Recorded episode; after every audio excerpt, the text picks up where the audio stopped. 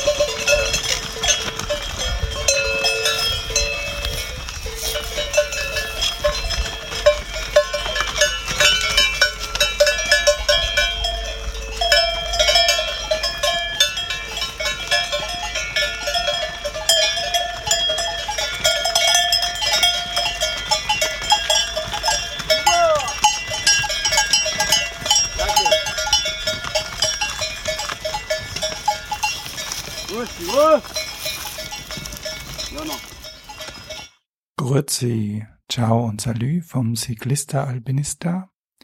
Einen schönen guten Morgen. 7.30 Uhr in Sambuco im Stura-Tal in der wunderbaren Albergo della Pace.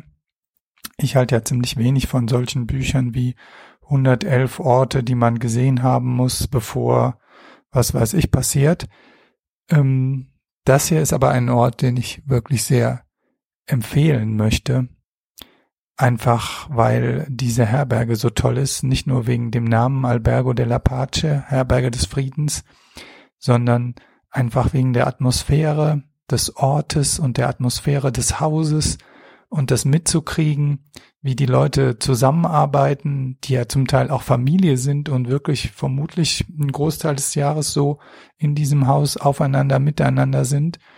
Ähm, das ist wirklich toll. Also mit der gewaltfreien Kommunikation gesprochen, möchte ich sagen, es bereichert mein Leben, Zeuge davon zu sein, das mitzukriegen und diese Freundlichkeit abzubekommen. Ansonsten ist heute Freitag. Nächsten Freitag komme ich hoffentlich zu Hause wieder an. An dem hoffentlich seht ihr schon, ich freue mich da auch drauf, endlich wieder zu Hause bei der Liebsten zu sein. Und gleichzeitig ähm, genieße ich auch die letzten Tage des Fahrens. Mich beschäftigt das Gestalten dieses Übergangs. Manchmal denke ich, ist doch schon sehr früh und gleichzeitig, ja, es ist jetzt aber so.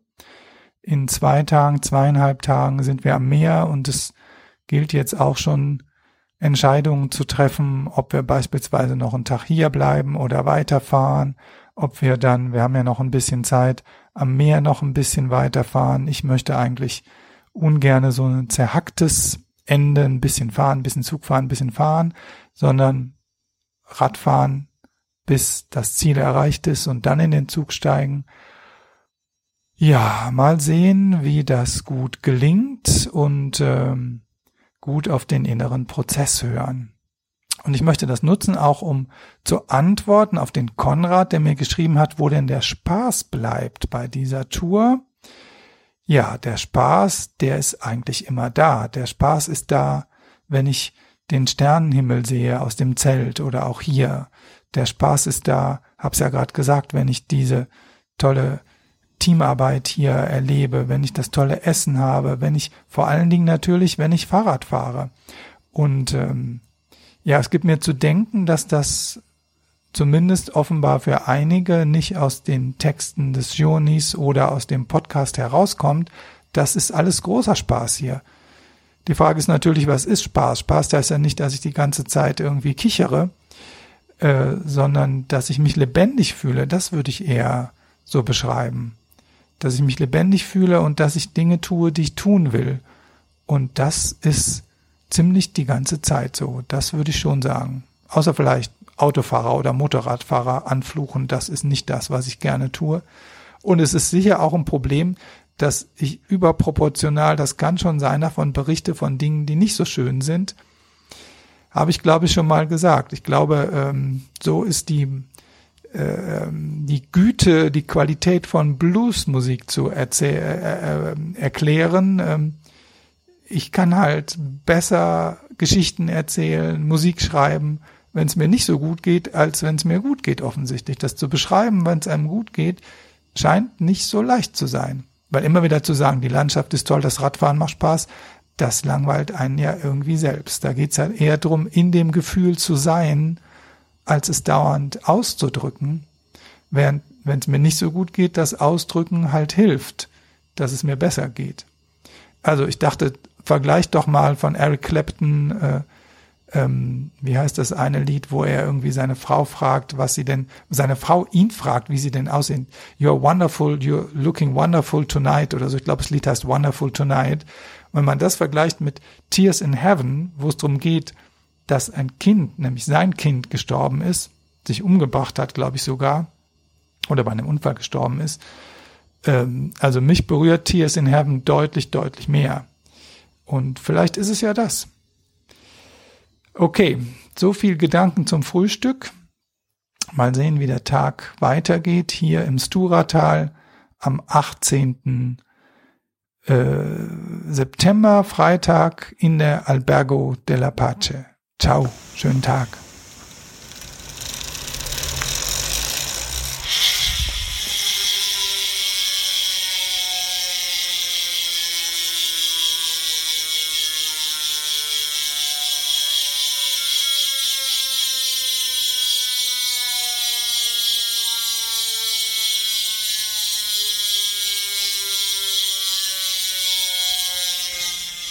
Wie ihr hört, hört ihr kein Schleifen und das Rad dreht sich.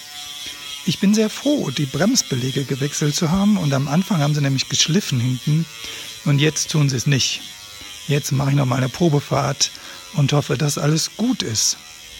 Nach mehr als 25.000 Höhenmetern abwärts war das offenbar nötig, die Bremsbeläge zu wechseln.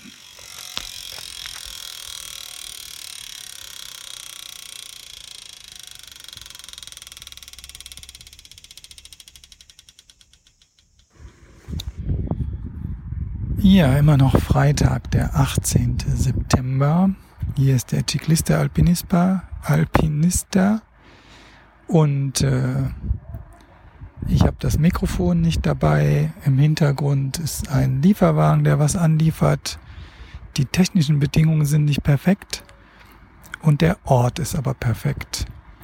Ich sitze vor der Albergo della Pace und blicke ein bisschen auf meine Reise zurück der Moment passt einfach. Und ich habe gelernt, genau wie es ist, dass wenn ich auf den Pass oben rauf fahre, dass das häufig nicht der ideale Moment ist, um innezuhalten, weil da einfach so viel los ist, ist auch die Vorstellung, man kommt am Meer an nach dieser Reise und genau ist dann der ruhige Ort, wo man aufs Meer gucken kann und zurückblicken kann äh, vielleicht ein bisschen irreführend oder ist zumindest schon häufig irreführend gewesen. Und es geht vielleicht eher darum, in mich reinzugucken und um mich herum zu gucken und zu schauen, wo ist denn der Moment, der passt. Und manchmal ist er vorher, manchmal ist er nachher, als ich es gedacht habe. Jetzt ist er vielleicht jetzt. Heute haben wir entschieden, keine Radtour zu machen, auch nicht mit den E-Bikes, mit den E-Mountainbikes, die uns einen Moment lang angelacht haben, um hier auf diese wunderbare Landschaft der Hochebene der Gardetta zu fahren. Ich habe es, glaube ich, schon gesagt, die wird manchmal auch Klein Peru genannt, so entsprechend sieht's da aus. Sondern wir machen tatsächlich einen Ruhetag. Andreas macht Yoga, ich, ich sitze auf der Terrasse im Schatten vor der Albergo della Pace.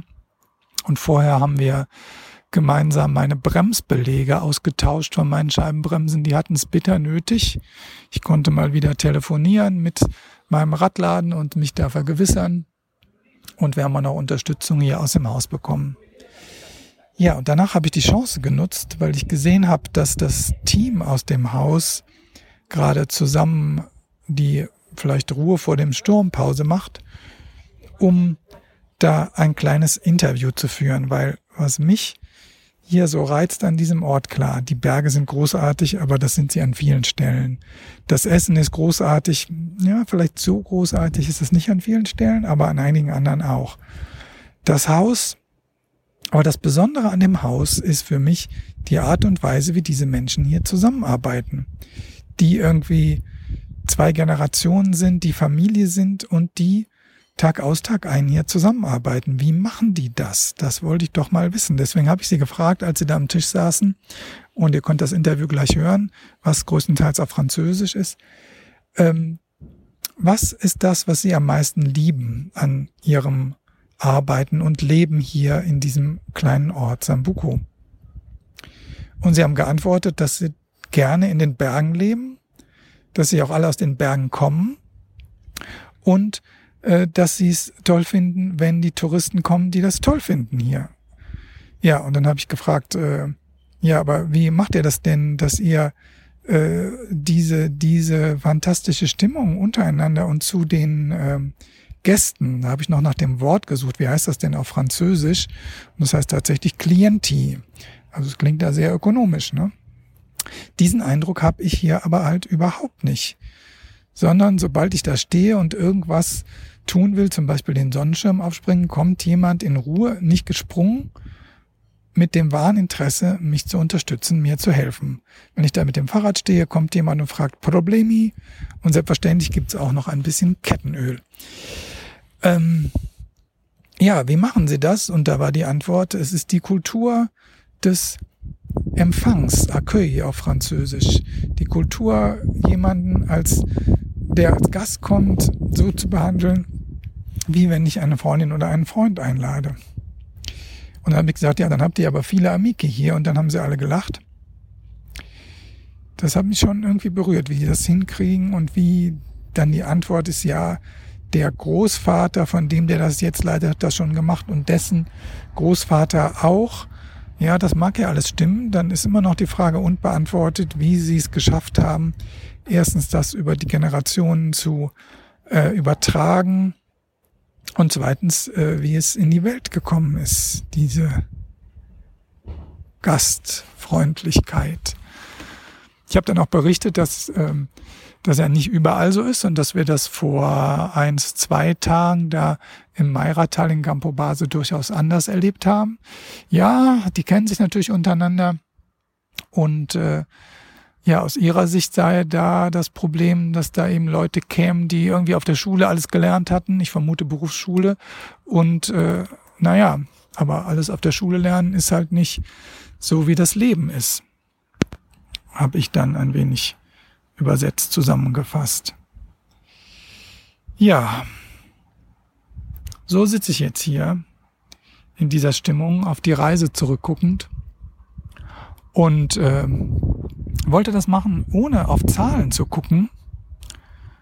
Sind etwas mehr als 1100, 1200 Kilometer, vielleicht 1300 bis jetzt, 25.000 Höhenmeter ungefähr. Jetzt gucke ich ja doch auf Zahlen. Ich gucke nicht drauf, ich überschlag das ein bisschen, sondern einfach zu assoziieren. Wie ging's los? Es ging los, dass ich im Zug saß und Bruce Springsteen gehört habe. Das war ganz am Anfang. Dann war ich bei meinem Freund Stefan in, ba äh, in, in Zürich. Wir sind baden gegangen und hatten einen schönen Abend mit viel Austausch. Und sein Sohn Vanya hat mich am nächsten Tag auf den ersten Kilometern durch die große Stadt begleitet. Es kamen einige Tage Schweiz mit einer schönen Hütte in den, naja, es nennt sich Voralpen, es fühlt schon ziemlich alpin an. Und mit dem Staunen einmal mehr über die Infrastruktur, die in der Schweiz in diesem Top-Zustand ist. Und hin und wieder auch über die Preise. Kur habe ich mir das erste Hotel gegönnt, weil das Wetter schlecht war und es war zum ersten Mal halt der Campingplatz neben der Autobahn, in dem Fall der im Rheintal. Dann ging es hoch auf den Albula-Pass. Wunderschön landschaftlich. Der Campingplatz in Bergün hatte übrigens schon eine komische Stimmung. Da war diese Aufnahmekultur nicht sehr ausgeprägt, sondern es war eher eine Kleingartenverein, ihr stört mich hier Kultur ausgeprägt. Auf dem Albula-Pass hatte ich die ersten Verluste zu beklagen. Da hängt äh, noch meine Rafa-Hose Vielleicht ist da auch einer meiner Buffs abgeblieben. Den Verlust habe ich erst später bemerkt. Also viel später, den Verlust der Hose ja 650 Höhenmeter weiter unten. Den Buff irgendwie viel später, weil ich immer drei Buffs dabei habe. Ja, das habe ich gelernt. Einen für den Hals, einen für den Kopf. Und wenn der am Hals durchgeschwitzt ist, braucht man Ersatz. Und die wiegen ja nicht so viel. Das war der Albula-Pass. Dann kam das Engadin und Salecina, das erste Ziel der Reise das Ferien- und Seminarhaus, was ich in sehr schöne Erinnerung habe. Da ist dieser Geist des Gastes schon da und man ist gleichzeitig, Mensch ist gleichzeitig eben Gastgeber und Gast, weil die Aufgaben aufgeteilt werden auf diejenigen, die da sind. Da ging es den Maloja-Pass runter, zum ersten Mal nach Italien. Der erste leckere Cappuccino, naja, den gab es schon in der Schweiz, wenn man ehrlich ist. Ich habe die Hose ersetzt in Chiavenna und bin den Splügenpass raufgefahren. Mein Gott, war der lang. Und äh, ja, oben habe ich mich, glaube ich, zum ersten Mal ganz schön alleine gefühlt. Bin da ins Hotel gegangen, weil Thema Kälte war ja auch so ein Thema, was sich so ein bisschen durchzog. Ähm, nächsten Tag ging es wieder runter Richtung Bellinzona, da war der nächste Campingplatz an der Autobahn und vorher aber fantastische autofreie Fahrradwege von diesem Swiss Mobile Netz. Ich bin dann ausgewichen, habe äh, den Campingplatz noch gewechselt auf den Camping Serta, den ich hier groß empfehle und grüße, sollte er das hören. Ein wunderbarer Campingplatz mit einem ähm, Pool, das durch einen Bach gespeist wird. Also der Bach fließt quasi durch den Pool. Daneben stehen Palmen, es ist einfach fantastisch. Dann kam das Wochenende mit den Starkregen und ich habe mich in ein Bed and Breakfast am Lago Maggiore verzogen. Da hatte ich es auch ziemlich gut, nette Gastgeber, gutes Essen und ein Dachfenster. Und selbst mit dem Dachfenster habe ich da manchmal das Licht angemacht. So duster waren die Tage. So stark hat es da geregnet. Als ich losgefahren bin, bin ich in den Ring noch einmal reingekommen und habe eine Zeit unter einer Bushaltestelle verbracht. Aber dann kam ganz fantastisch der blaue Himmel, der dann eben auch blieb und der so reingewaschen war durch diesen Regen, das war toll am Lago Maggiore. Ja, ich hatte ja die Route schon geändert, bin eben nicht nochmal hoch in die Schweizer Bergwelt ins Wallis, sondern dann auf die andere Seite vom Lago Maggiore und über Biella, Varallo und Biella.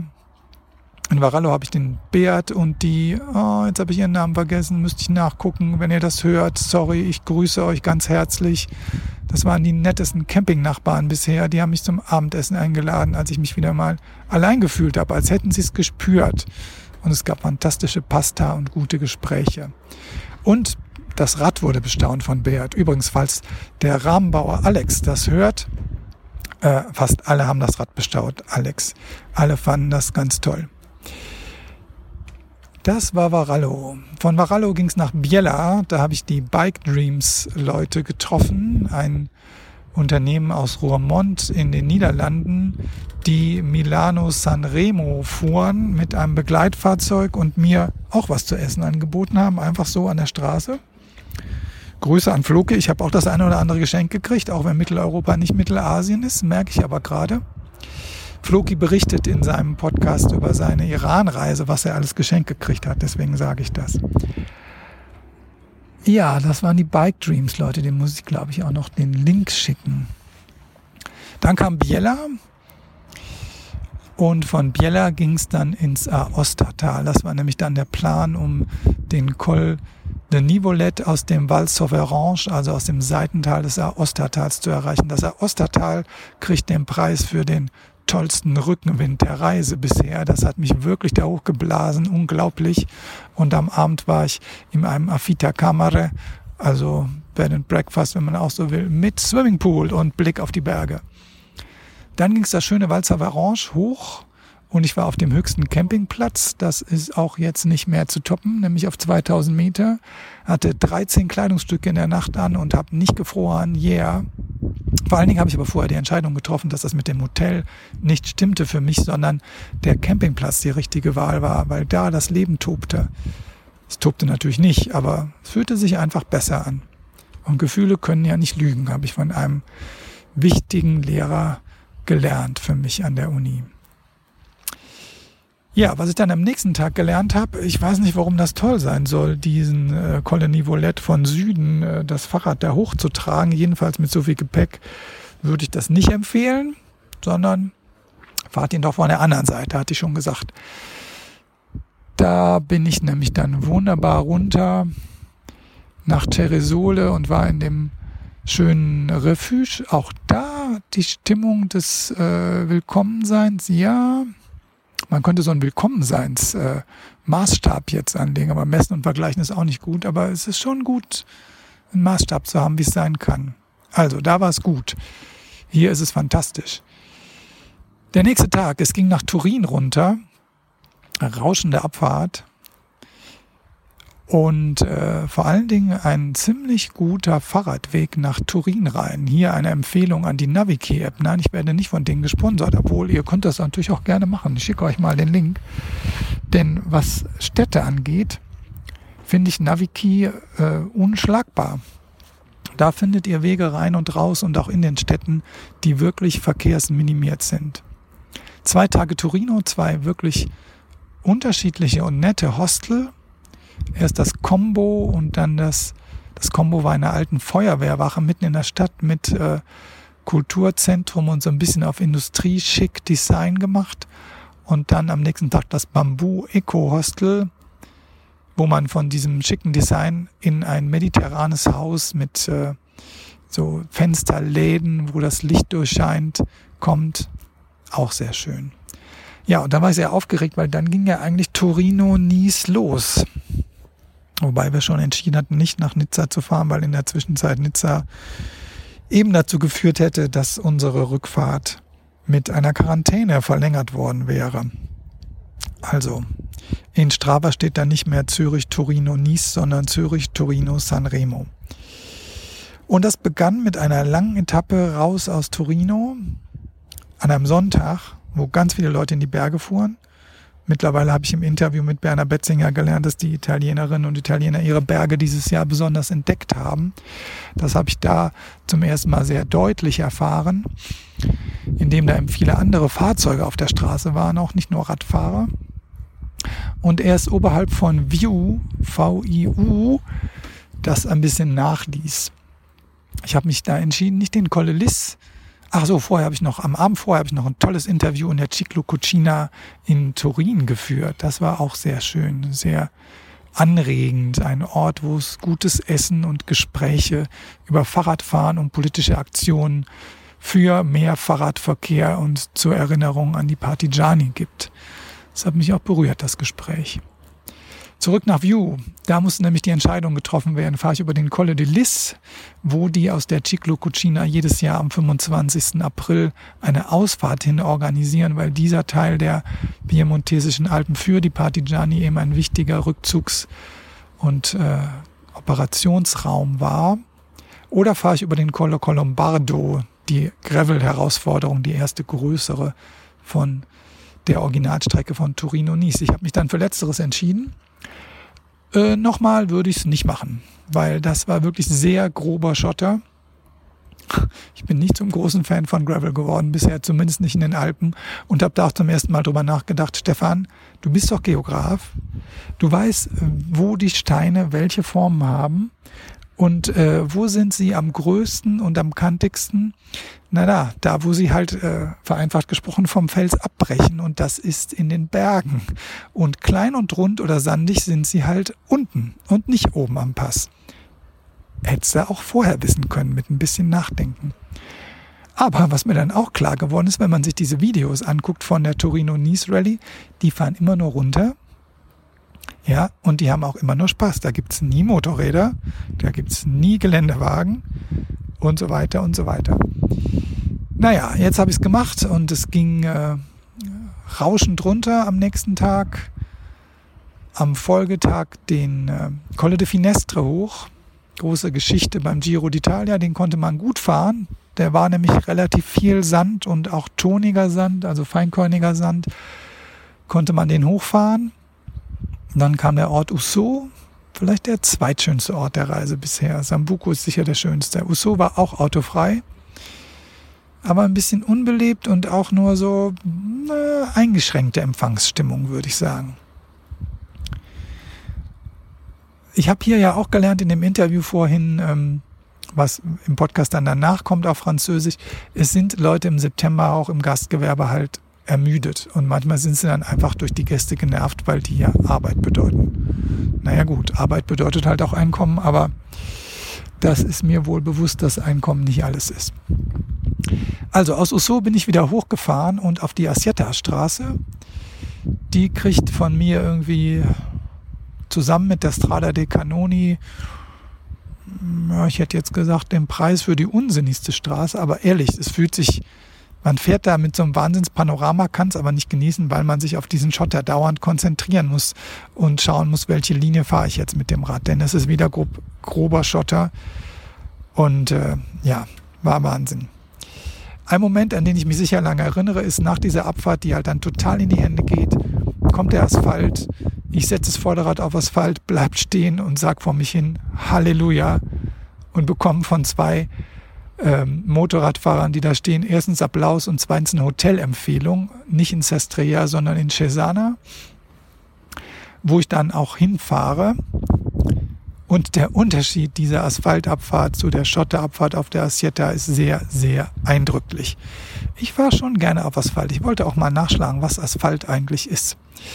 Ähm, ja, hinter Cesana am nächsten Tag traf ich die einzige Reiseradlerin, mit der ich länger gesprochen habe. Den einzige, die einzige reiseradelnde Person.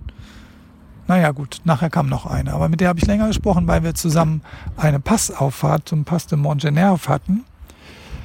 Das war schön, sich ein bisschen zu unterhalten. Es war auch sehr schön, dass es da einen exklusiven Tunnel für Fahrradfahrende gab, während es einen anderen Tunnel für Autofahrende gab.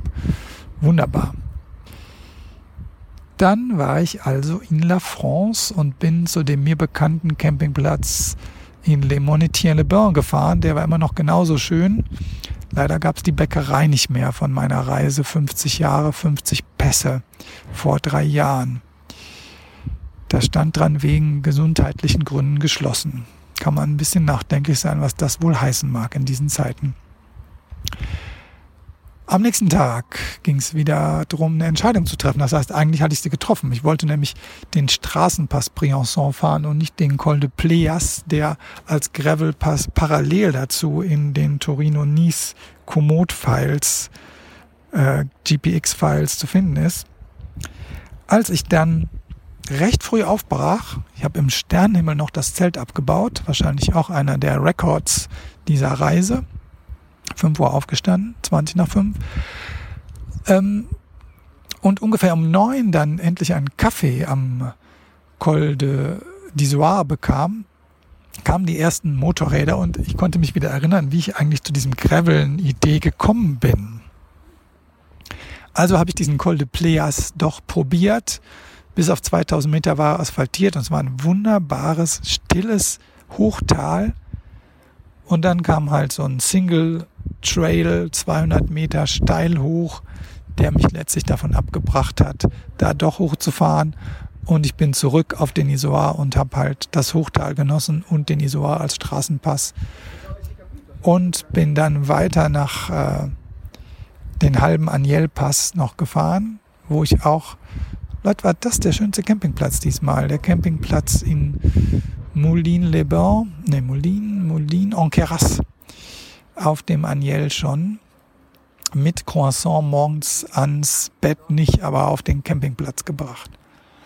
Der Agnel ist hoffentlich der kälteste Pass dieser Reise, wo ich mich noch stehen sehe am äh, Refuge Agnel an dem Ofen und mich da wärme.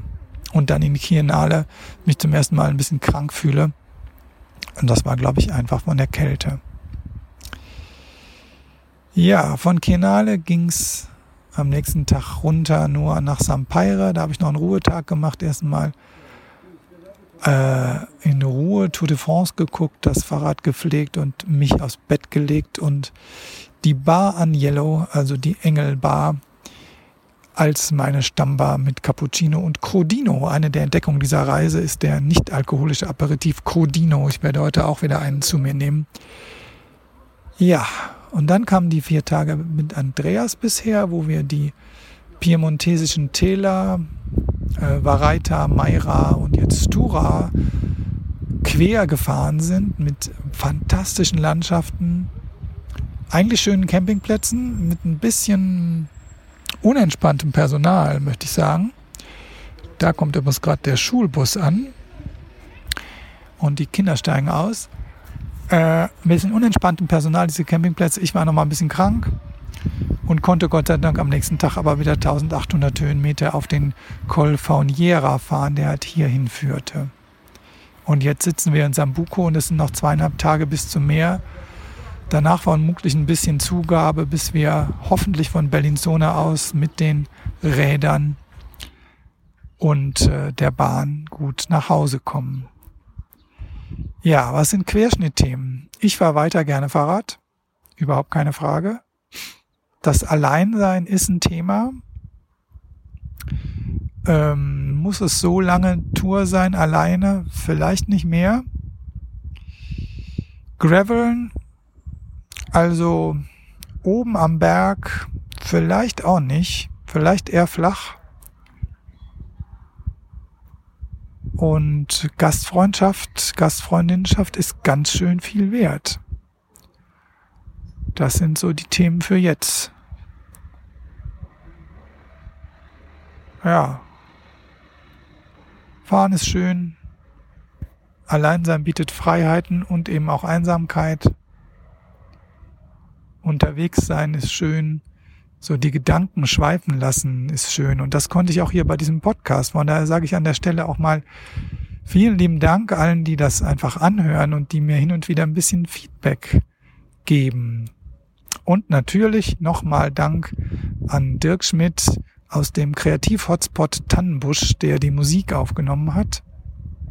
An den Fluki, der die, äh, das Logo gemacht hat für den Ciclista Alpinista und vor allen Dingen an die Regine, die das überhaupt möglich macht, dass ihr das alle hören könnt. Ich grüße euch herzlich aus Sambuco. Es kommen natürlich noch die Zugaben auf dem Weg ans Meer.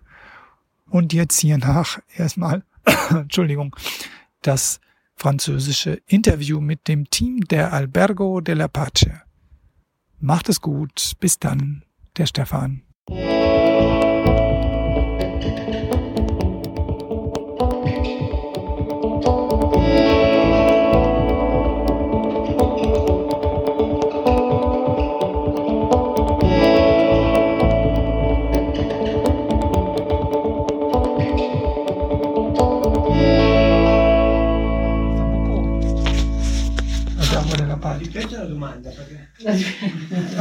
La, la chiama eh, l'on che si SDP Del eh, fatto del de fatto sì. vivi e travagliabile sì. Beh, perché lavoriamo con i turisti. Ah, sì. Perché lavoro con un turista che venga a fare vacanze con la nostra montagna.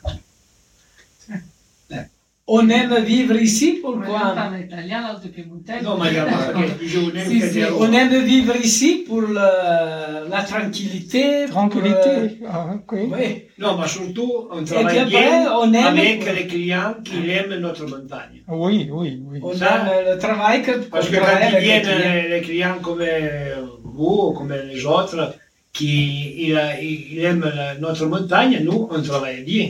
Oui. C'est amusant. Ah, c'est amusant pour vous. Voilà.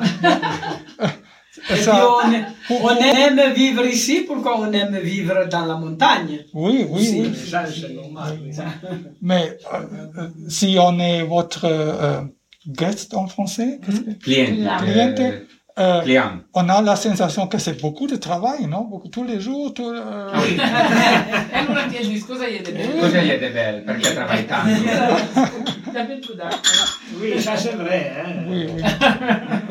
Mais vous, Ma- vous, vous faites des, des vacances en quelque... Oui. Oui, oui, oui, on fait aussi des vacances. Ah, à novembre, on ferme jusqu'à les fêtes de Noël, on n'ouvre pas. Ah. On fait 45 jours ah, de vacances. Après, on fait 10 jours à juin. Ah, ok, ok. Et puis des fois, quand il n'y a pas beaucoup de monde, un peu chacun. Nous, lundi, on est allé une journée à la mer. Ah oui, Euh, ok. lui, il est allé deux jours en montagne. ok. Et on, se, on se change un peu comme ça. Et, et vous êtes tous de, de la montagne? Oui, Oui. par hasard, oui. Ok, ok, ok. Mais, Et je, vous, vous voulez savoir pourquoi je rentre à Sambuco Sì, Oui. lui era già venuto.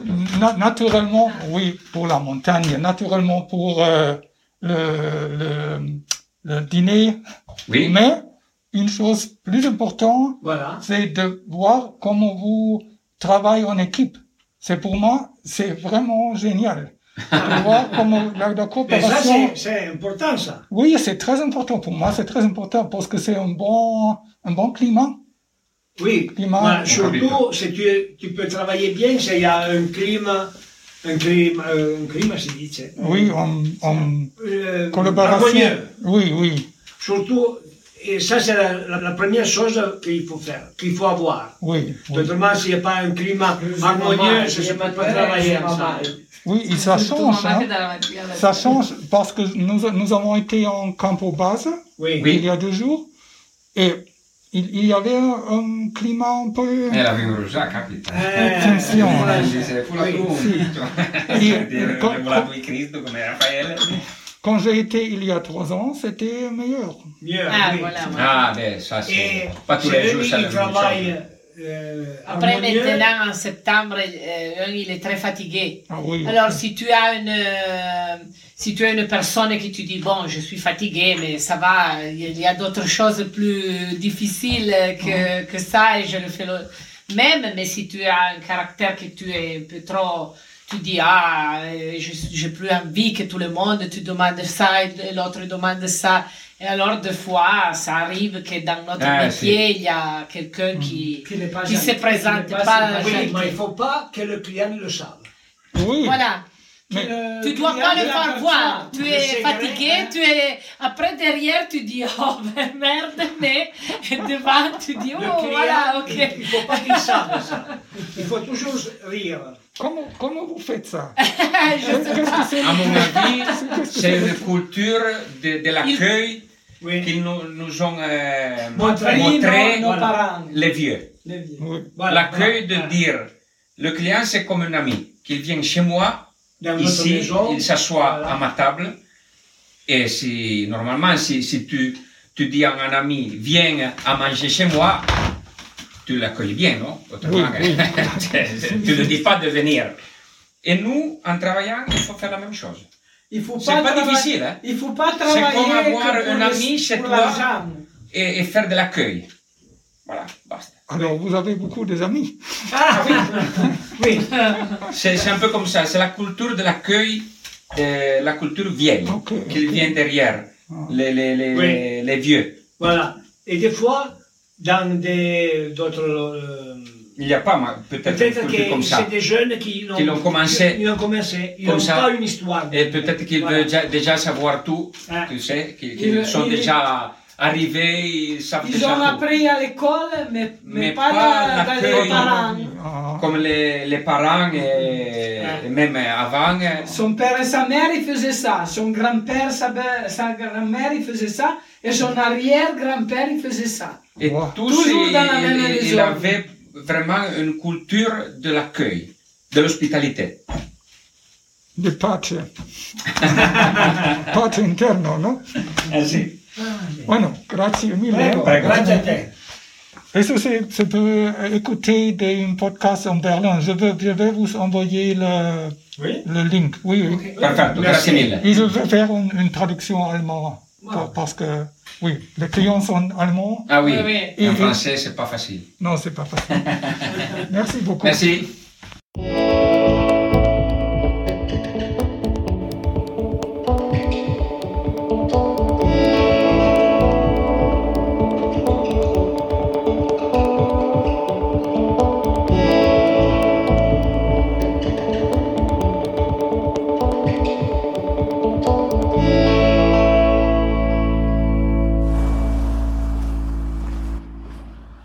Abend aus Noli an der ligurischen Küste.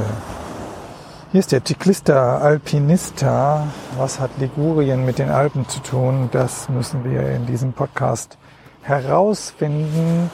Grüezi, ciao und salü. In Noli einen Ort zu finden draußen, wo es halt gleichzeitig Licht und Ruhe gibt, ist ein bisschen schwierig. Deswegen Vielleicht ist das mit dem Meeresrauschen im Hintergrund ja gar nicht so schlimm.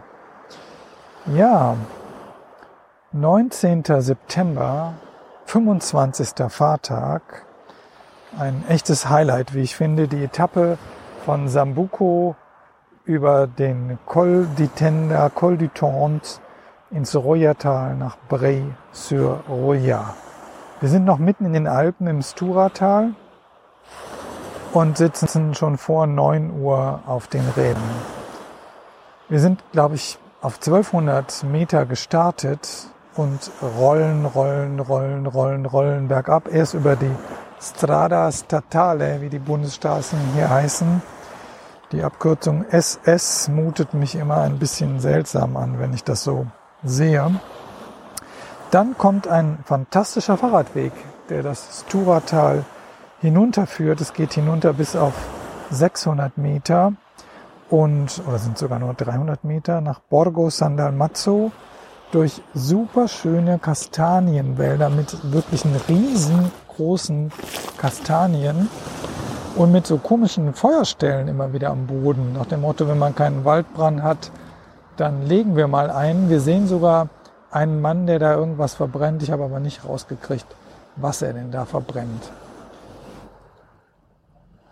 Borgo San Dalmazzo ist dann der Ort am äh, Talausgang. Und wir gehen erstmal in den OK Market, der mit so einem schönen Herz im OK da wirbt, versorgen uns für die Passauffahrt. Und dann aus dem Supermarkt raus in die City von Borgo, wo die Menschen, es ist ja Samstag, vor den äh, Bäckereien, vor den Pa- Panetterias und Pasticcerias, also Bäckereien, Konditoreien anstehen, um leckere Gebäcke zu kaufen. Und da gibt's dann die tollsten Focaccia und die äh, süßen Sachen auch. Bin gerade ein bisschen irritiert. Ich bin ja an so einem Strandeingang. Da kommen jetzt Leute runter. Die sehen da jemanden sitzen, der vor sich hin redet. Naja, so ist das, wenn man Ciclista Alpinista ist. Ähm, wir fahren aus Borgo San Dalmazzo jetzt also endgültig das Tal hinauf zum Col du Tente. Der letzte große Pass dieser Reise. Zum letzten Mal über 1000 Meter, das letzte Mal über 2000 Meter war der Col de Fauniera. Und äh, ja, vergleichen, vermeiden ist ja irgendwie was, woran ich schon seit längerem arbeite. Klappt nicht so ganz gut. Aber klar vergleiche ich das mit meiner Reise zu meinem 50. Geburtstag vor drei Jahren. Damals war mir das alles so total bewusst und ich war total emotional bei diesen letzten Dingen. Und jetzt äh, ist es einfach nicht so. Ich weiß nicht, ob ich es gern so haben will oder nicht so haben will. Auf jeden Fall fahre ich einfach, freue mich des Fahrens und äh, ja, wahrscheinlich liegt es daran, so meine Vermutung, dass es halt mitten in einem Sabbatjahr ist, wo ich halt viel Zeit nachher noch habe und damals war klar, wenn es zu Ende ist, ist es zu Ende mit der Reise. Es geht das Tal aufwärts. Wir kommen vorbei an einem Schokoladen-Outlet und nein, halten nicht da an, sondern fahren weiter, geht zum Teil über Fahrradwegen, zum Teil über die Strada Statale und dann kommen wir zu Pinocchio. Wir kommen in das Dorf Vernante. Hier wäre ein Warm Showers Kontakt gewesen. Die hatte ich mir vorher alle mühsam rausgesucht und äh, ja, ist nichts draus geworden. Ich hatte ein paar zwischendurch angefragt, die haben aber alle irgendwie gesagt, dass sie in Urlaub sind. Das war in der Schweiz schon auch. Und nachher dann in Torino eine, äh, die vermutlich das gesagt hat, was viele eigentlich gesagt haben, dass sie sich in Pandemiezeiten komisch fühlen, wenn sie da jemand aufnehmen, was ich ja auch verstehen kann. Ja, außerdem hier in Vernante wollten wir jetzt gar nicht halten sondern machen das nur kurz, um eine Wasserflasche aufzufüllen. Dann geht's weiter talaufwärts, bis wir nach Zitrone Piemonte, nein, Limone Piemonte kommen, quer durchs Dorf fahren und hallo, hallo, hier ist aber die Schickeria zu Hause. Unglaublich, schnell weg hier. Hinter dem Dorf, Dorf, Stadt, Wintersportort, Sommerfrische, nehmt's wie ihr wollt, hätten wir noch eine ganze Weile auf einem schönen verkehrsfreien Weg fahren können. Aber ich weiß nicht, was Andreas gedopt hat. Marocchino heißt hier so ein bestimmtes Kaffeegetränk. Äh, das scheint ihn die Berge hinaufzutreiben. Ich rufe ihm hinterher, er hört es nicht. Okay, dann sind wir halt auf der Strada Statale und bleiben da, bis diese in den Tunnel zum Tont Tenda Tende Pass hineingeht und wir abbiegen auf die Straße, die erst in Skiorte führt, nämlich Limone 1400. Das ist ja, wenn man so will, das äh, französische Modell der Erschließung der Alpen, ist ja auch fast Frankreich hier, dass halt geschaut wird, wo kann man sinnvoll Skifahren und dann dort äh, Orte gebaut werden, in dem Fall auf 1400 Meter über Limone Piemonte. Ich gehe gerade mal ein Stück weg hier von diesen redenden Menschen hinter mir. Ähm, ja, und in Limone Piemonte stehen die Schneekanonen bereit, um mit dem Klimawandel kurzen Prozess zu machen. Ziemlich lächerlich das Ganze irgendwie. Fast an der Côte d'Azur ein Skigebiet auf 1400 Meter. Das hat einfach keine Chance. Und hier gibt es genügend andere Attraktionen, aus denen sich touristisch was machen ließe, sinnvoll machen ließe. Einen davon nehmen wir jetzt in Angriff, denn es geht auf den Tendepass mit seinen ziemlich vielen Kehren.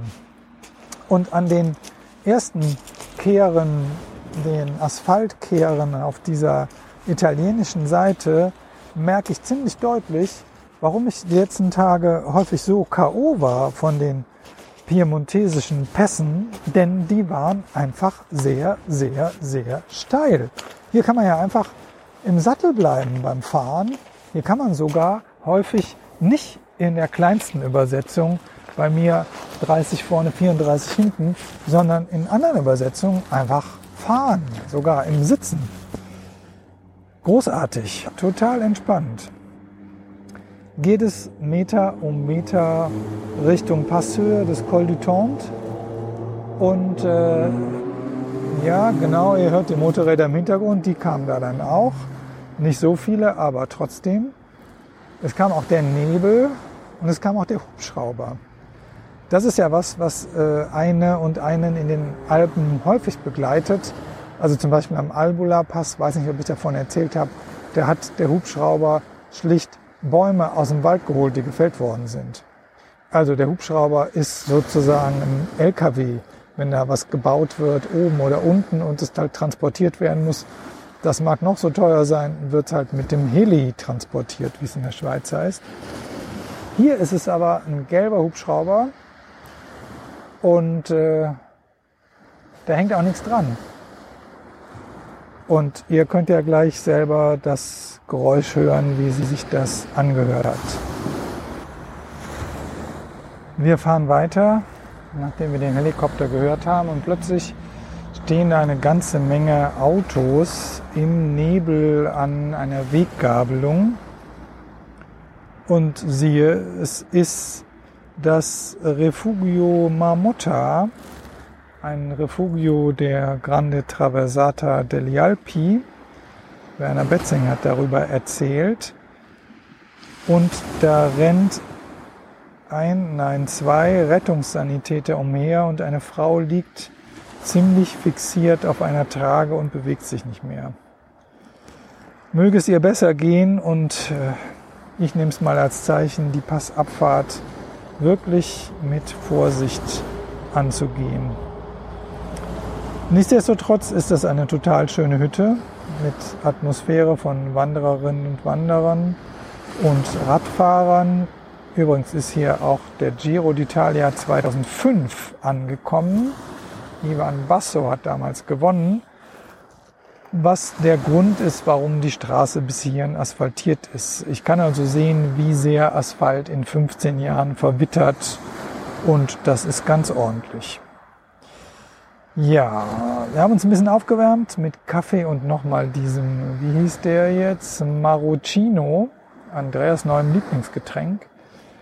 Und ein bisschen angezogen, weil 1800 Meter Nebel, haben schon entschieden, nein, die ligurische Grenzkammstraße, 50 Kilometer Gravel, das machen wir nicht, sondern wir machen den Col du Tente von der französischen Seite hinunter. Das sind nur wenige Kilometer Gravel, wie wir dann merken werden. Und dann kommt das Royatal, was relativ rasch wieder auf die italienische Seite wechselt und dann bei Ventimiglia ans Meer kommt. Erstmal aber fahren wir in den Nebel und können wirklich kaum was sehen. Es kommen uns Autos entgegen und äh, also wenn es so runtergeht, äh, fühlt sich jetzt so mittelsicher nicht so richtig gut an. Aber siehe, an der Grenze löst sich der Nebel auf, was nichts mit der Nationengrenze zu tun hat, sondern einfach damit, dass offenbar der Berg den, also die Sonne erwärmt den Berg, an der höchsten Stelle entsteht ein Sog und da wird dann in dem Fall die feuchte Luft aus der Po-Ebene nach oben gezogen und das ist offenbar viel, viel mehr als von der französischen Seite vom Mittelmeer. So dass wenn die Luft, und offenbar ist die Luft dann da auch kälter und kann nicht so viel Feuchtigkeit halten. Die fällt dann also aus und das nennt man dann im Nebel beziehungsweise in höheren Schichten Wolken. Und wenn auf der anderen Seite die Luft wärmer ist, dann löst sich das eben wieder auf, weil die Luft diese Flüssigkeit halten kann. So, so viel zu meinem geografischen, vielleicht richtigen Wissen. Ende des Vortrags. Ich stehe am Col du Tente und weiß, von nun an geht's netto bergab. Mich beschäftigt das Ende der Reise und wie ich es gut gestalte. Es ist ja immer auch so was Symbolisches. Wie gestalte ich das Ende? Wie gestalte ich ein Ende? Letztlich wahrscheinlich auch mein Ende. Mir fällt dann immer ein Interview ein von einem Sterbebegleiter, der so ziemlich nüchtern sagte, wenn man keinen eigenen Tod mitbringt, dann kriegt man einen verpasst. Das ist jetzt alles ziemlich hochtrabend, aber manchmal bin ich so melodramatisch. Ihr könnt da schon mit umgehen, glaube ich. Wir fahren los, nachdem wir zahlreiche Aufnahmen gemacht haben, denn das ist wirklich eine gigantische, breathtaking Landschaft, das Royatal. Jetzt kommen die 48 Kehren. Racontez-le bien, hat heute Morgen noch der Wirt in Sambuco gesagt. Wie weit ist das schon wieder weg? Das Graveln geht ganz gut hier. Und äh, ich zähle die Kurven nicht. Es sind wirklich, wirklich viele. Und es kommt relativ früh schon. Also ich würde mal sagen, drei Kilometer, vier Kilometer, maximal fünf Asphalt. Und wir können es rollen lassen rollen lassen, rollen lassen, rollen lassen, bis die Straße wieder da auf die, in dem Fall, wo es ist natürlich jetzt nicht die Strada Statale, sondern die, wie heißen die denn in Frankreich? Rue Nationale, nee, Rue Nationale ist das hier nicht.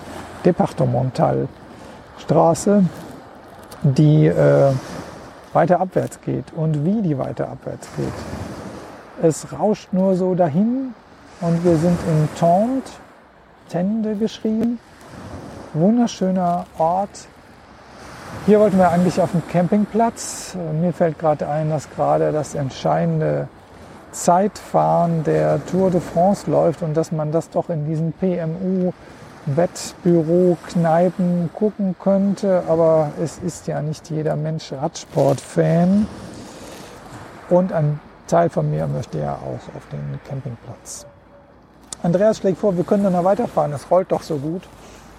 Ich habe eigentlich nichts dagegen. Also rollen wir weiter und das Tal wird zur Schlucht. Ich weiß nicht, ob ihr die Bilder von der Verdun-Schlucht kennt in der Provence. Das hier äh, also ist mindestens genauso toll und so unerwartet. Und heute Morgen waren wir noch mitten in den Alpen und jetzt so eine Schlucht hier. Das ist schon ein echt landschaftlicher Highlight-Tag.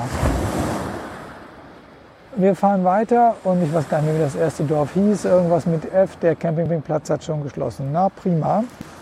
Wir fahren noch weiter und kommen nach Bray-sur-Roya. B-R-E-I-L. Bray-sur-Roya ist mir deswegen sympathisch, weil es in der Taz einen Artikel gab, dass hier Menschen leben, die Geflüchtete unterstützen, die nämlich, wenn sie aus Afrika, vor allen Dingen aus dem französisch sprechenden Afrika, in Italien ankommen, nach Frankreich wollen. Ja? Wenn ich Liberté, Egalité, Fraternité, Solidarität äh, als Image in der Welt, ich will nicht sagen verkaufe, aber äh, bekannt mache, ja, dann wollen die Leute das.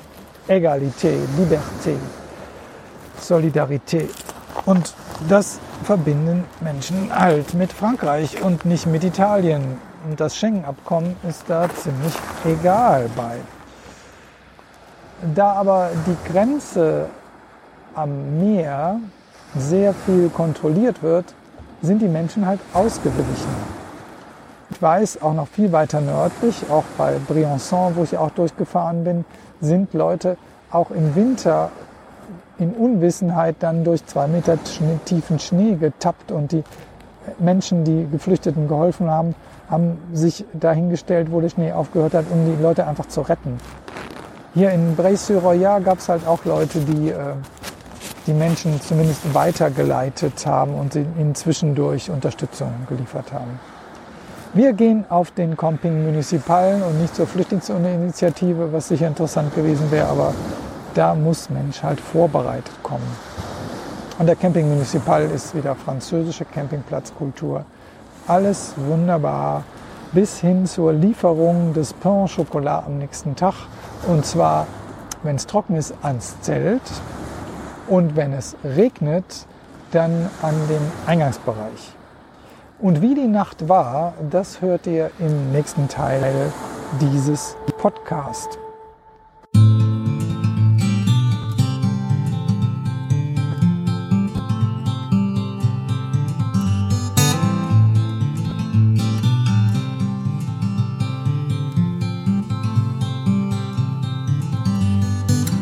Maybe you're tired of the waves that come and knock you off your feet. I'd long to see you on a day when you won't drown. The constant dragging and deceit, your hands been tied in there to greet a life that's bounded to a world that keeps on taking every day.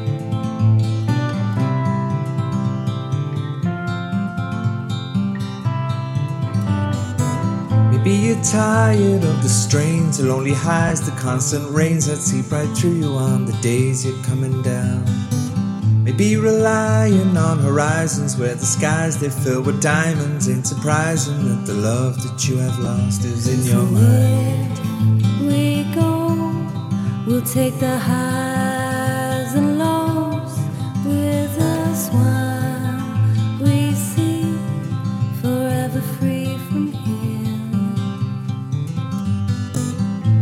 tired of the waves that come and knock you off your feet. I'd like to see you on a day when you won't drown. Maybe the answer lies beneath these scattered words. They flood our streets, and now the lights without the power flicker on into the night. We go, we'll take the highs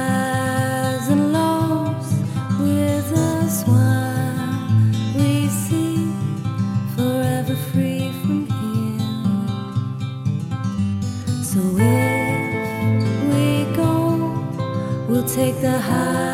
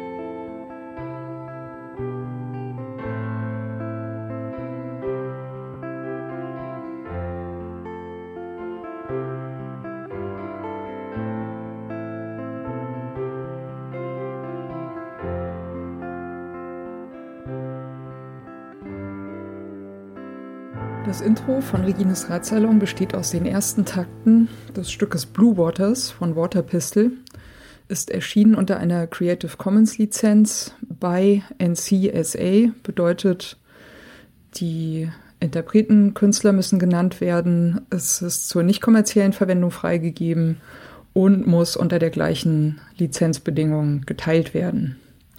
Hineingemischt in diese ersten Takte ist ein ähm, Sample, das heißt Bicycle Passing von Bescu, ist aus dem Free Sound Archive.